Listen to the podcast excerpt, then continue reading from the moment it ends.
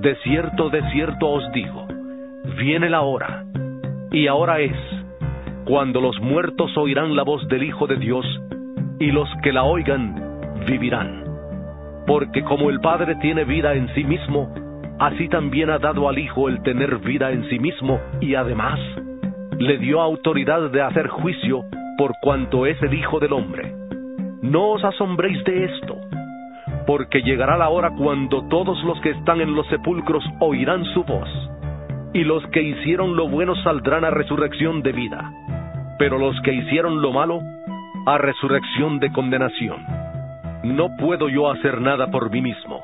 Según oigo, así juzgo. Y mi juicio es justo, porque no busco mi voluntad, sino la voluntad del Padre que me envió. Si yo doy testimonio acerca de mí mismo, mi testimonio no es verdadero.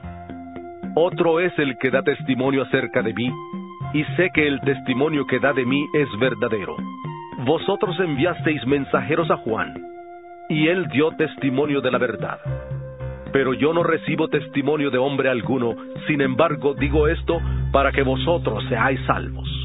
Él era antorcha que ardía y alumbraba, y vosotros quisisteis regocijaros por un tiempo en su luz. Pero yo tengo un testimonio mayor que el de Juan. Las obras que el Padre me dio para que cumpliera, las mismas obras que yo hago, dan testimonio de mí, de que el Padre me ha enviado. También el Padre que me envió ha dado testimonio de mí.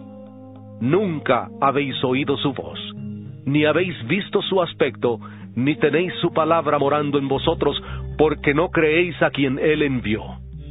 Escudriñad las escrituras, porque a vosotros os parece que en ellas tenéis la vida eterna, y ellas son las que dan testimonio de mí, y no queréis venir a mí para que tengáis vida. Gloria de los hombres no recibo, pero yo os conozco, que no tenéis el amor de Dios en vosotros. Yo he venido en nombre de mi Padre y no me recibís si otro viniera en su propio nombre, a ese recibiríais. ¿Cómo podéis vosotros creer, pues recibís gloria los unos de los otros y no buscáis la gloria que viene del Dios único? No penséis que yo voy a acusaros delante del Padre. Moisés, en quien tenéis vuestra esperanza, es quien os acusa. Porque si creyerais a Moisés, me creeríais a mí, porque de mí escribió él pero si no creéis a sus escritos, ¿cómo creeréis a mis palabras?